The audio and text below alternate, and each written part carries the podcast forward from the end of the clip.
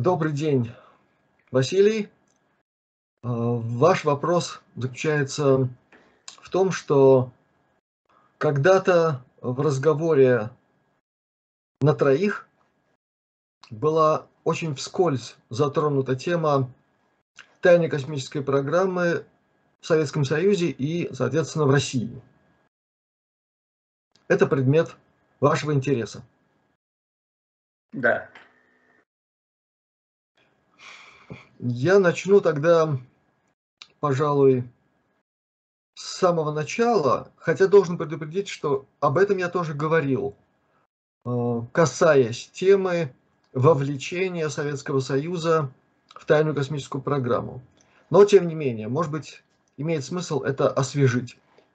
Значит, я буду излагать ту последовательность событий, каковой она мне была представлена человеком в, скажем так, верифицированности которого я пока не сомневаюсь,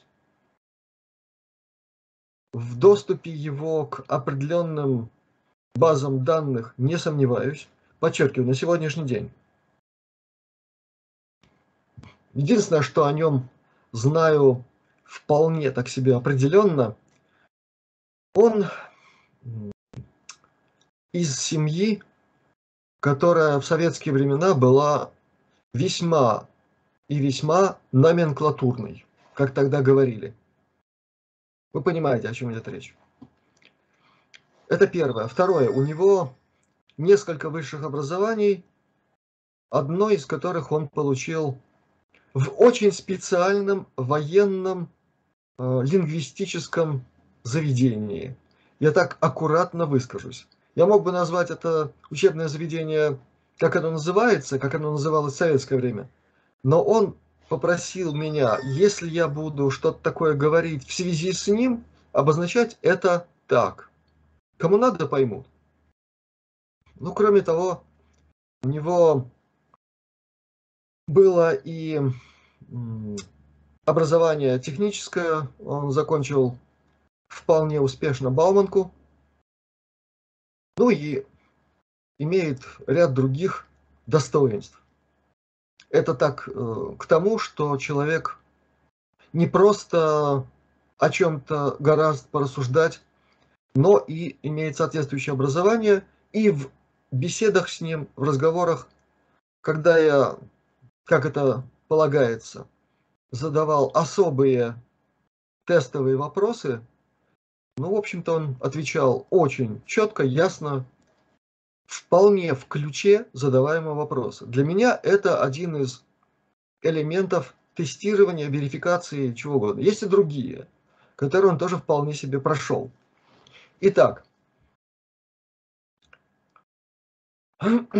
начнем вот с чего.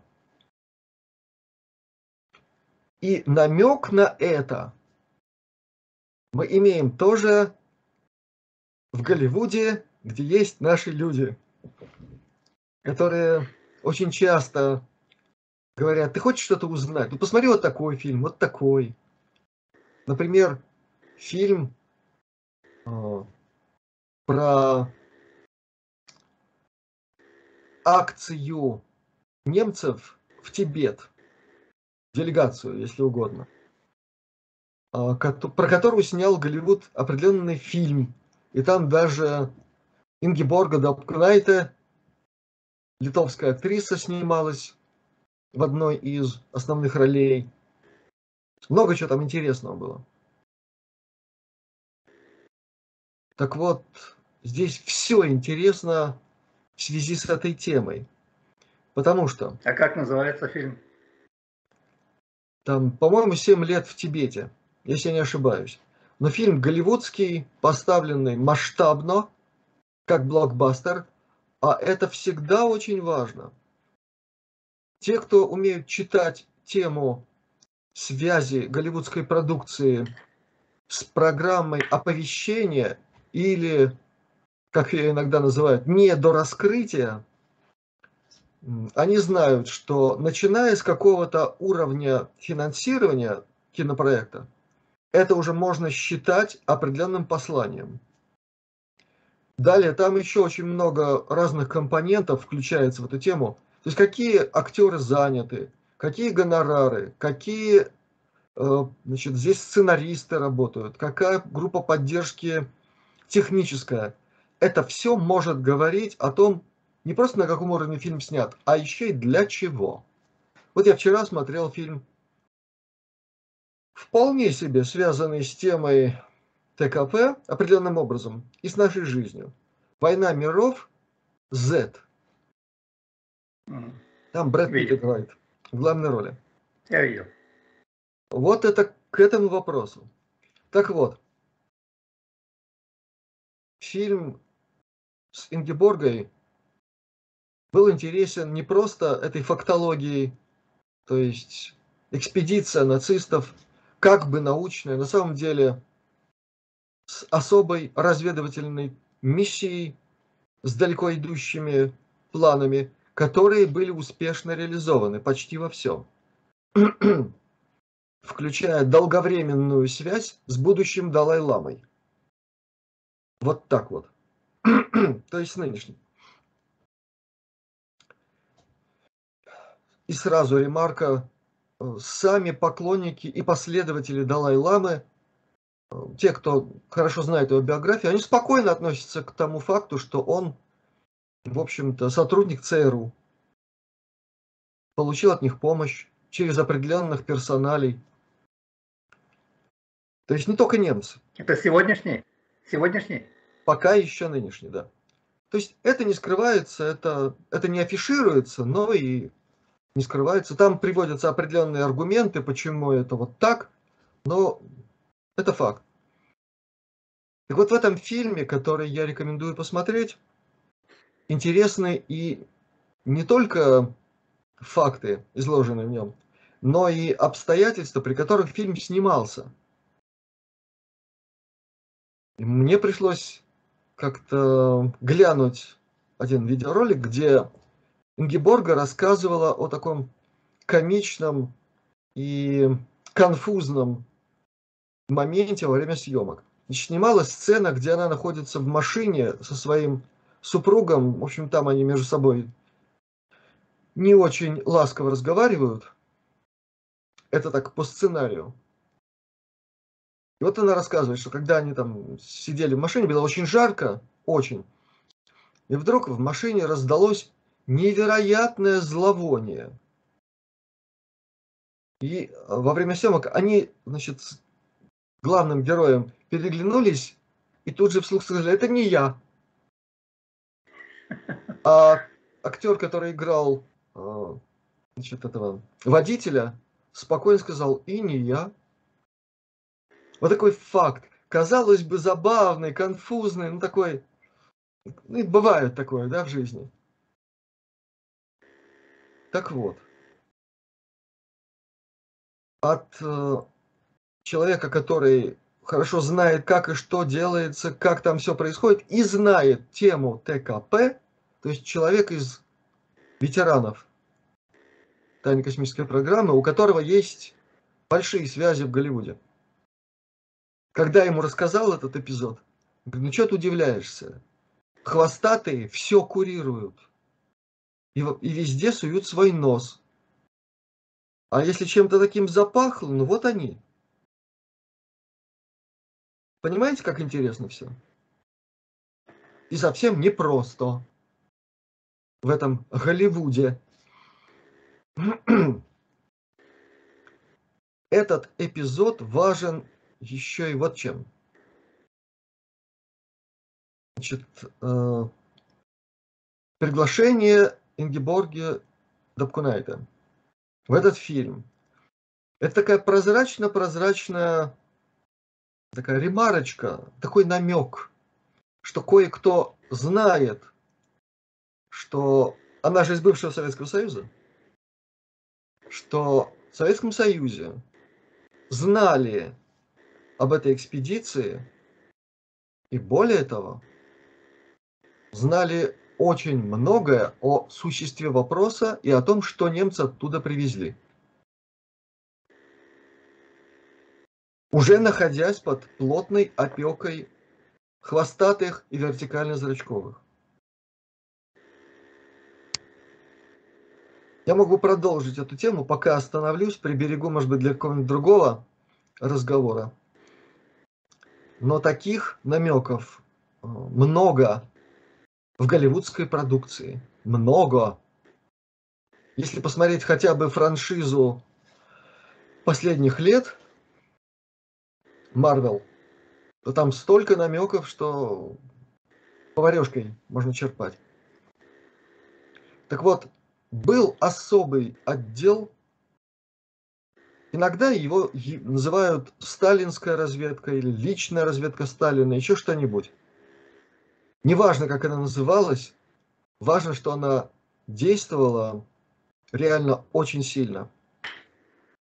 Ну, такой был золотой фонд, который не был потерян и при насильственном переформатировании Советского Союза в непонятно что называющийся РФ. Насколько я знаю от своего источника. И именно костяк того, что не было потеряно, и составляет сегодня ядро того, что можно уверенно назвать управление ТКП современной России.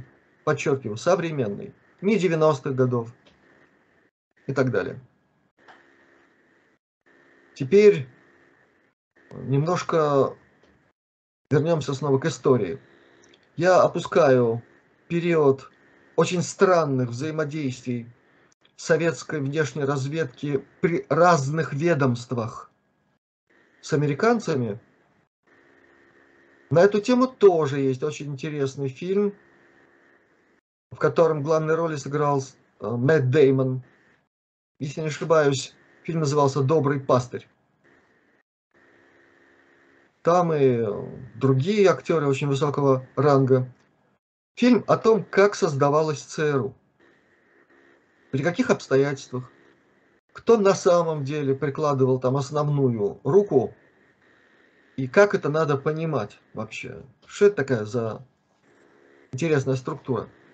Фильм, в канун фильма введена история, имевшая, имевшая место, то есть это по реальным событиям. Был рассекречен советский агент, который был позиционирован как перебежчик. Это там трагическая такая линия. Что там интересно? Там показан вариант такого специфического взаимодействия вот этих э, серьезных лиц в становившемся ЦРУ с представителем советской серьезной разведки. Чем это интересно? Дело в том, что э, актер, который там играл представителя советской разведки, он такой очень-очень похож как раз на того, на кого намек в этом фильме. Ну, такой совет, советский разведчик по фамилии Кеворков. Очень крупный человек, для тех, кто знает. Так вот, многое, что там обсуждалось на этих встречах, и были моменты обсуждения или подготовки к обсуждению совместных акций. И вот теперь уже совсем, совсем о ТКП. Акций против немцев в Антарктиде. Широко известно, или как э, можно перефразировать устоявшуюся фразу, много кто знает – о том, что э, пресловутый адмирал Ричард Бирд направился в Антарктиду с неудачной экспедицией, которая, к слову сказать, изначально обречена была на неудачу как раз теми самыми нацистами, которые к 1947 году не только просочились и даже были просто привезены в Германию по программе «Скрепка» Paperclip. Но как-то так вдруг почему-то начали занимать ключевые посты, в том числе и в будущем ЦРУ. Это для тех, кто считает, что ЦРУ это вот такая чисто американская разведка, и они только блюдут интересы тайной Америки. Так вот, оказывается, было определенное взаимодействие и советского военно-морского флота с этой экспедицией. Неявно, но было. Каким образом, это отдельный разговор. Но уж то, что и Советский Союз совершил туда поход на подводных лодках, то об этом говорил генерал Ивашов и другие. На канале Астралионика нашем есть э, запись выступления военно-морского офицера запаса, который служил в Антарктиде на, сове- на российской базе. Это совсем недавно. И он там, как профессионал военный, доказывает, что там, где он был, рядом с этой базой, следы, совершенно явные следы нанесения ядерных ударов. Вот такая интересная история. Так вот, действительно, о том позорном походе адмирала Берда известно, а совместной э, операции США и Советского Союза известно гораздо меньше. Это было начало 50-х годов. Еще Там до, были еще до воцарения Никиты. А потом началось уже самое печальное, когда вражеский агент, хорошо замаскированный и определенным образом закрепившийся во власти Никита путем устранения вождя народов пришел к власти, он тут же начал много-много чего делать для того, чтобы от Советского Союза и следа не осталось.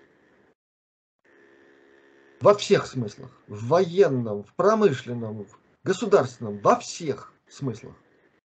Достиг великих достижений, как говорили в то время. Так вот, именно Никита и был тем человеком, который после тех неудавшихся операций с применением ядерного оружия, то есть американцы вместе с Советским Союзом пытались, э, если уж не получилось туда к ним пролезть и на море их победить, они пытались нарушить внутренние коммуникации, чтобы они там так и кончились. Но не на тех напали, во-первых, не рассчитали глубину этих баз, и тем более не рассчитали то, что их прикрывали хвостатые вертикально-зрачковые. На тот момент это как-то либо это было, было, информация была воспринята как дезинформация, либо какие-то другие факторы тут играли. В конце концов, 52 год, известная карусель над ночным Вашингтоном, заснятая на кино пленку, как было объявлено, инопланетяне. Значит, никакие не инопланетяне, это широко известная операция нацистов из Антарктиды по демонстрации своих возможностей. Гораздо меньше известно, что такие же демонстрации были и в Советском Союзе. После чего и начались вот те самые цепочки мероприятий, которые и привели к смене руководства, во всяком случае, очень сильно на это повлияли. А в дальнейшем э, оказали решающее воздействие на участие Никиты в договорах с нацистами. Согласно этим договорам, Советский Союз подключался к тайной космической программе главным образом в двух ипостасях. Первое поставка отборных бойцов, прошедших опыт Второй мировой войны. Наиболее боеспособные, проверенные и молодые солдаты. Называется разное количество, но не менее 18 тысяч, которые использовались э, на первых порах освоения и Луны, и затем Марса, где ну, практически все и были положены на мясо. Потому что одно дело воевать с людьми, а другое дело против марсианских каких-нибудь там репторов или прочих. То есть на них просто отрабатывали там тактику и стратегию войны с местными видами разумной жизни. Вторая ипостась Советского Союза – это сырьевая и промышленно-сырьевая, под которую Советский Союз обязался отрядить определенное количество национального волового продукта и технических возможностей. На минуточку, страна восставала из руин.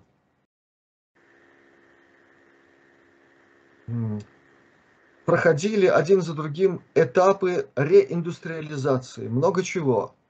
Историки это прекрасно знают. И прекрасно знают, какими темпами это все делалось. И от этих темпов на Западе волосы дыбом вставали, и седина появлялась, потому что это было несопоставимо с тем, что было на Западе. Карточки в Советском Союзе продуктовые отменили в конце 40-х. На Западе это было до начала 50-х и так далее. Так вот, представьте себе, как теперь выясняется, что уже в 50-х годах из этих темпов начали изымать в пользу тайной космической программы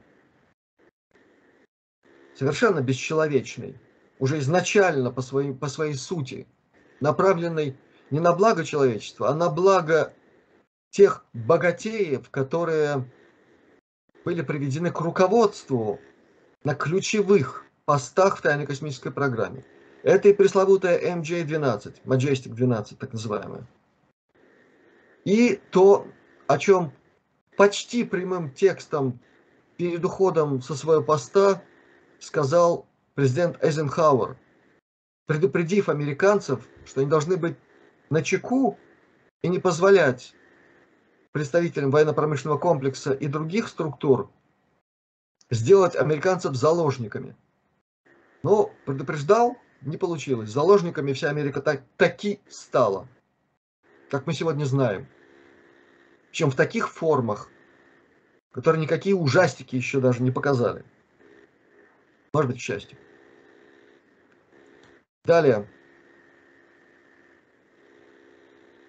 Таким образом, можно говорить о том, что Советский Союз как минимум с середины 50-х годов был вовлечен в тайную космическую программу совсем не на главных ролях. Как это, в общем-то, могло бы быть? Ведь страна-победитель, да, вроде бы. И вдруг оказывается, что те, кого победили, они оказались непобедимыми и, более того, пригнули под себя весь мир. Своими видами оружия, много, много еще чем. Своими людьми на ключевых постах, постах, как это оказалось, через десятки лет. Люди с немецкой генетикой и с немецкими фамилиями. Это намек на имена и фамилии в России в 90-е годы. Так, подумайте, посмотрите. И в 2000-е. Вот она программа, под которую лег и Советский Союз. Попробовал бы не лечь, наверное, мало бы не показалось. Потому что такую войну Советский Союз вряд ли бы пережил. И то, что попытался учинить Черчилль, и тут, сделав такой элегантный, чисто британский реверанс, хитрый, хвостом. Ну, помним, операция немыслимая, которая была замыслена британцами, а должна была осуществляться американцами и огромным количеством немцев, которые американцы на территории Европы содержали в концентрационных лагерях. Это чисто британский такой почерк, замечательный. Так вот, не срослось. А то, что могло состояться в случае, если бы Советский Союз не пошел на этот договор, ну, можно сейчас только гадать. У Советского Союза не было такого количества ни атомного оружия, ни тем более таких космических видов вооружений. Другое дело, что если бы такие обстоятельства сложились при э, вожде всех пролетариев, возможно, что-то было бы по-другому, но получилось так, как получилось. Далее. В эту программу была отряжена определенная структура, тогда при МГБ, потом это стало КГБ. И эта структура оказалась над всеми остальными. Более того, она была поставлена вне пределов контроля партийных органов и всех, кому полагалось что-то такое контролировать. Они просто оказались в этой системе взаимодействия тайного космоса с государством вне зоны досягаемости. И с такими полномочиями, которые тоже казались фантастическими. Вот так. Далее структура эта получала свои кадры, свою систему подготовки внутри определенных структур уже быстро-быстро развивавшейся тайной космической программы, в которой верховодили и верховодят, если говорить о военной части, военно-космической, очень много немцев. С годами что-то изменилось. Немцам многое стало менее интересно на Земле после того, как они сначала на Луну смылись, потом оттуда на Марс, но до 91 года держали свою базу в Антарктиде. А после 91 когда Советский Союз рухнул, и все пошло по объединенным планам тайной космической программы, которые уже полностью захомутали МКК, сделав своим и орудием во всех смыслах, и своим придатком, и своей обслугой, и технологиями, и много-много-много чем, и своими связями за пределами Солнечной системы. И ввиду такого рода обстоятельств и ситуация во взаимодействии теперь уже российской части тайной космической программы изменилась в еще более печальную сторону для теперь уже России, которая окончательно, по крайней мере до первых годов 2000-х с приходом к власти ВВП, она была там просто растерзанным куском мяса, которое должно было поставлять мясо во всех смыслах. Главным образом человеческое. Поставлять ресурсы интеллектуальные, войсковые, это вовлечение в военные операции по принципу 20 и обратно. Но на условиях гораздо более жестоких, чем там, американцы, англичане и прочие западные. То есть применялись такие методы стирания памяти, что большинство людей становилось инвалидами. И вспомните вот эти 90-е годы. Огромное количество людей, вдруг оказывавшихся не знающими себя, не помнящими, кто они такие.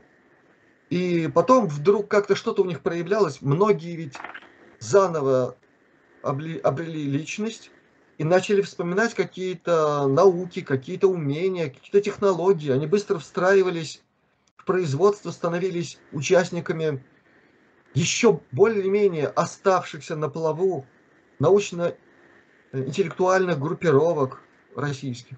Но ведь это было? Было. У меня этот да.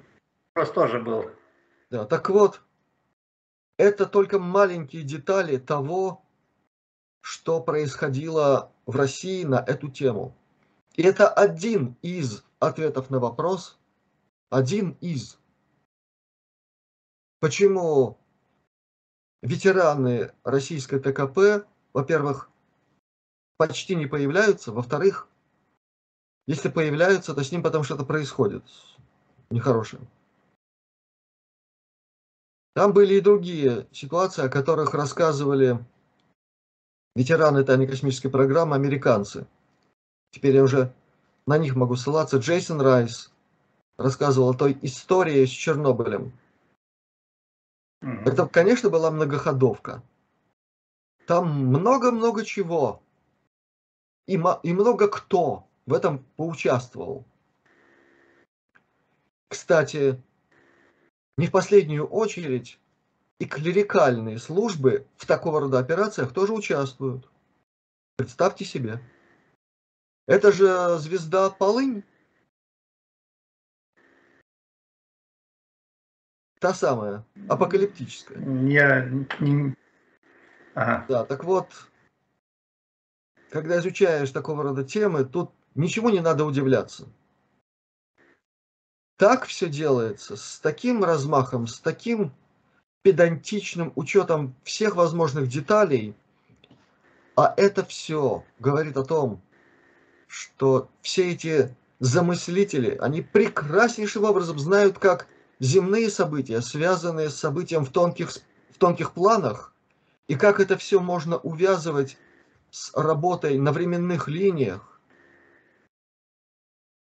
Это тема, к которой очень мало кто вообще готов, я имею в виду по научной подготовке, научно-практической.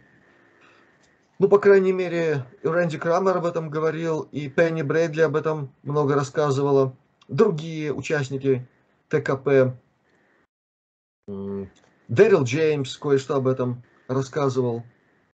Но то, что рассказывается, это малюсенькая часть всего, что действительно используется.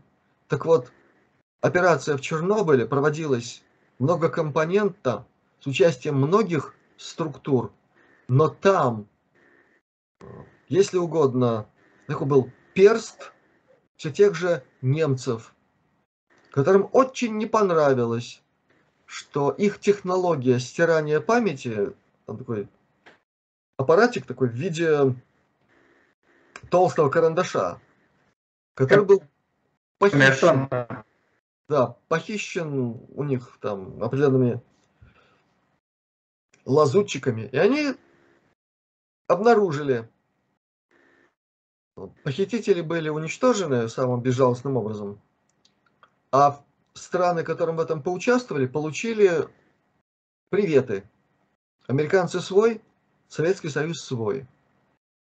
Это был один из факторов, кстати, который еще более обузил, если так можно сказать, желание генерального секретаря Советского Союза хоть как-то, хоть в чем-то перечить э, той силе, с которым познакомился во время приватных переговоров с ковбоем на президентской должности.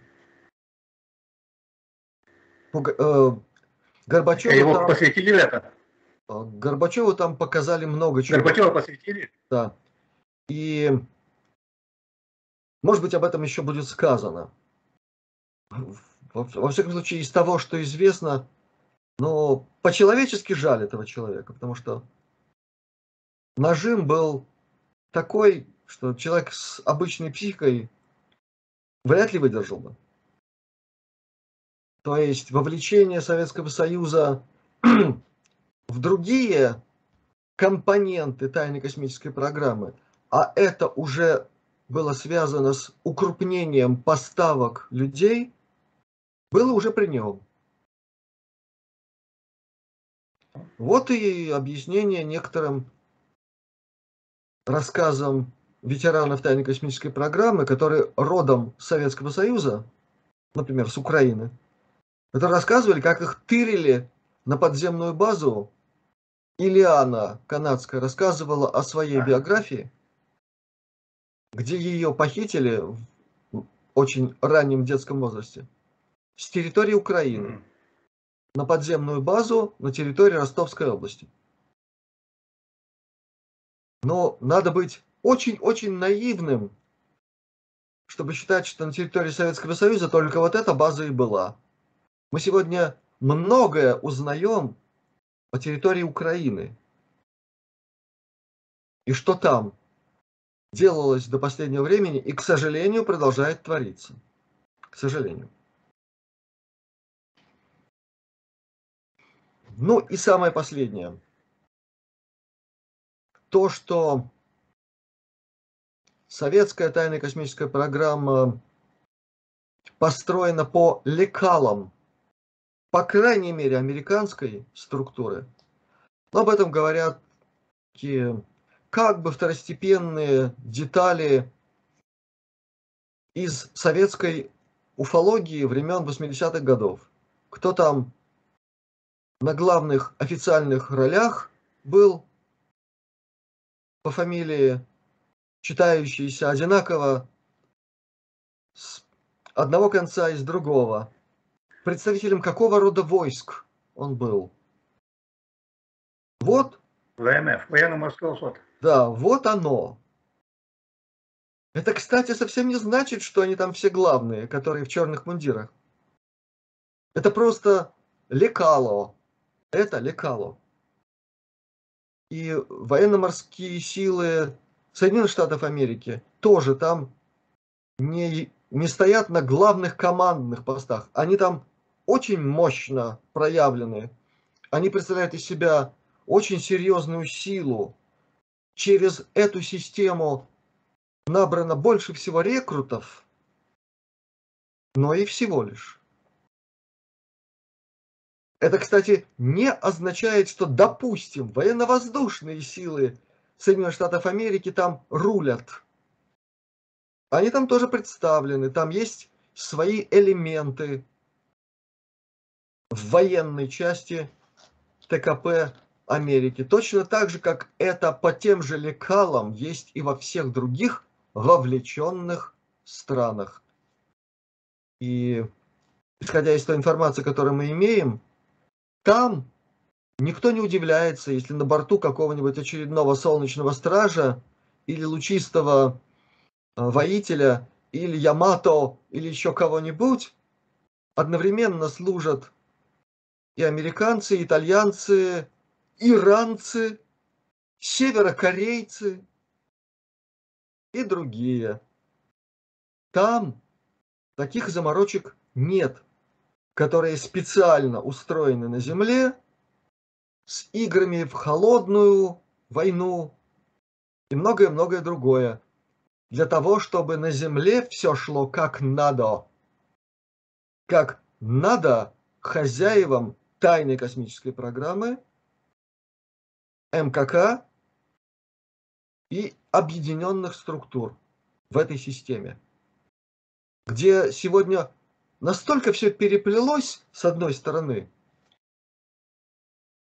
в смысле, главные люди в МКК, межпланетный корпоративный конгломерат, рулят очень многими военно-промышленными структурами в тайной космической программе, которые выполняют заказы военной части тайной космической программы, я сейчас говорю про западную часть, и в, в тайне от этой военной программы, тайно-космической программы, допустим, США, имеют гораздо более мощные и продвинутые технологические заказы на других военно-промышленных комплексах, не находящихся, допустим, на территории Соединенных Штатов Америки.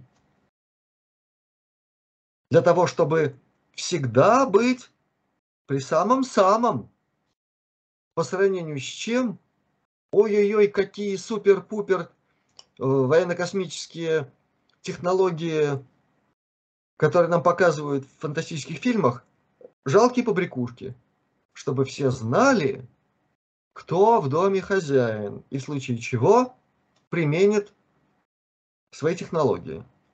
Это было до самого последнего времени, до 2010-х и далее годов, когда благодаря вмешательству очень большого количества наших космических братьев ситуация радикально поменялась. И вот сейчас все это уже работает по-другому. И возвращаясь к теме тайной космической программы России, все, что я могу сказать на сегодняшний день, или на что я имею прерогативы, если угодно, своеобразное разрешение, это то, что да, у России есть свой флот треугольников, уж как они их построили, уж на каких там технологиях и так далее, это, это мне неведомо, дано и не надо. В этой промышленности технологии совершенствуются с фантастической скоростью. которая опережает это... все мыслимые варианты. Это первое. Это уже, это уже свои технологии. Это совсем свои такие намеки, намеки на них. Я как-то говорил об этом. Они были даны президентом России насчет того, что надо убыстрить развитие военных технологий, основанных на нетривиальной физике. Вот была такая у него формулировка однажды. Что такое нетривиальная физика? Не Нобелевская, тупиковая, а та, которая основана на настоящем знании о свойствах материи, времени и многого другого. ТКП. Значит, наличие треугольников доказывается много чем, включая случайной съемкой ночной одного из таких треугольников над территорией секретной российской военной базы ночью. Два каких-то дурика, которые свой канал организовали и шастают где не надо. Они смогли снять этот объект. Он есть. Это первое. О чем это еще говорит? Ну подумаешь, может быть они одну штуку такую сделали и все. Повторяю еще раз, в этой системе одну штуку не делают. Тем более на производствах размером с хорошие города.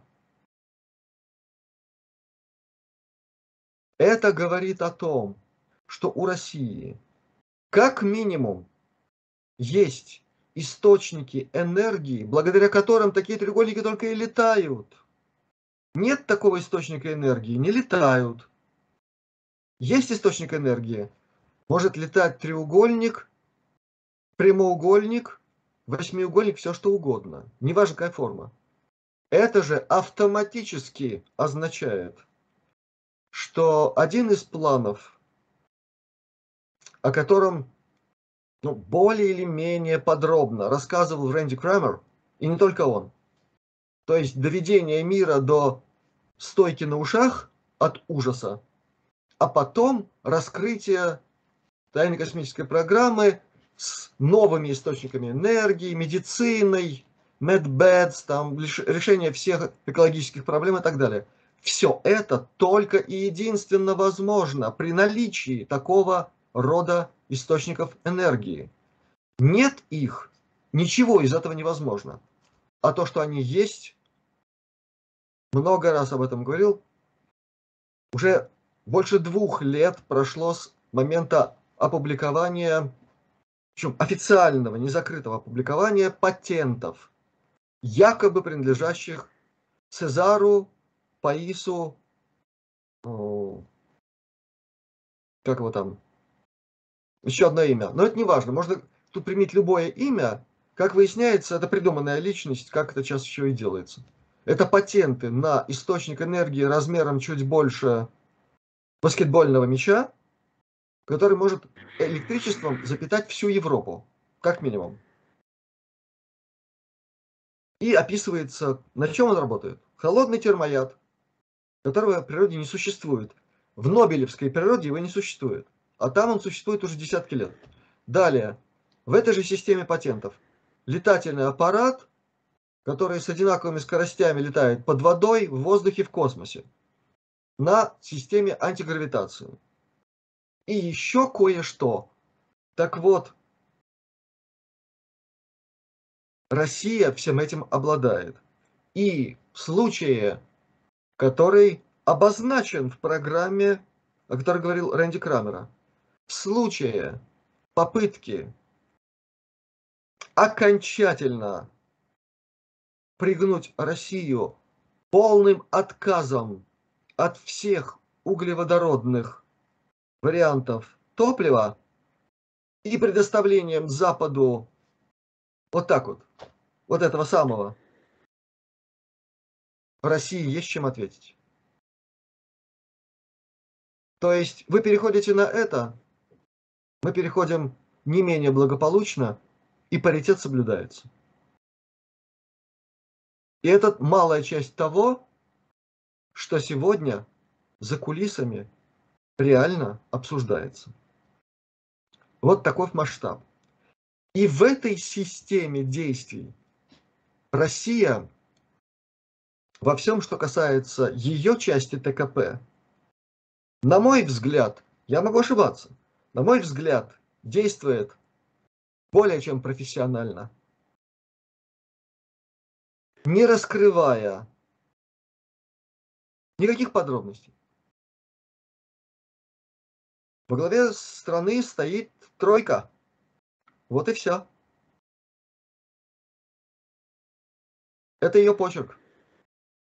И в этом смысле, не только поэтому, но и в этом смысле, развитие событий в ближайшее время будет стремительным и весьма благоприятным не только для России, но и для того, что условно можно назвать Союз свободных славянских республик. Читайте аббревиатуру.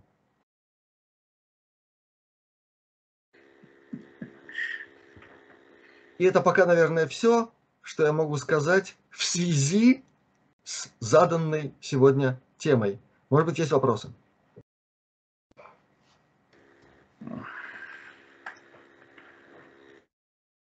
Да. Нет, я, я потом сформирую вопросы и буду задавать так же, как и Владислав, по одному, по одному, по одному. Просто Хорошо. это большая тема, ее надо, ее надо, ее надо сразу всю большую, а уже по вопросам она уже пойдет. Тогда считать, что на сегодня основная тема освещена, и можно спокойно завершать разговор пожеланиям друг другу и всем, кто нас смотрит, здоровья, благополучия, мира в сердце и в душе, мир оттуда начинается. И участия в сотворении нового мира. Он будет, он видится светлым, абсолютно гуманным и с учетом всего опыта, который человечество имеет до последнего времени. Вот так. Этот год будет переломным? Он уже переломный. И все, кто понимают, что происходит, они это видят, и они все спокойны. Я имею в виду по поводу раскрытия, хотя бы чуть-чуть, намеки какие-то. Хорошо, мне было сказано так, что и в этом смысле этот год будет переломным и удивительным. Причем, я так аккуратно скажу, не исключено, что и в связи с событиями э, в стране, находящейся в, в прямом контакте с Черным морем. Другое дело, насколько явными будут следы применения кое-чего. Здесь тоже все очень пока непросто, и Если в небе заснят на видео пылающий кинжал, который пылать-то вроде не должен, а он светился. Ну вот это такая маленькая деталь. Возможно, их будет больше. И в связи с чрезвычайной серьезностью того, что там происходит, и в этом смысле это действительно решающие события в огромной степени. И многие даже еще не представляют, насколько в эти события действительно по-настоящему глубоко и серьезно до дрожи коленках вовлечены те, кто очень громко сегодня на Западе чего-то там требует. Это вскроется, и многие, многих придется удерживать от э, желания учинить самосуд. Так что пожелаем Хорошо. всем добра в душе, Божьего огня в сердце и любви друг к другу. Мы в ней очень нуждаемся. Очень вас благодарю, сердечно благодарю. Всех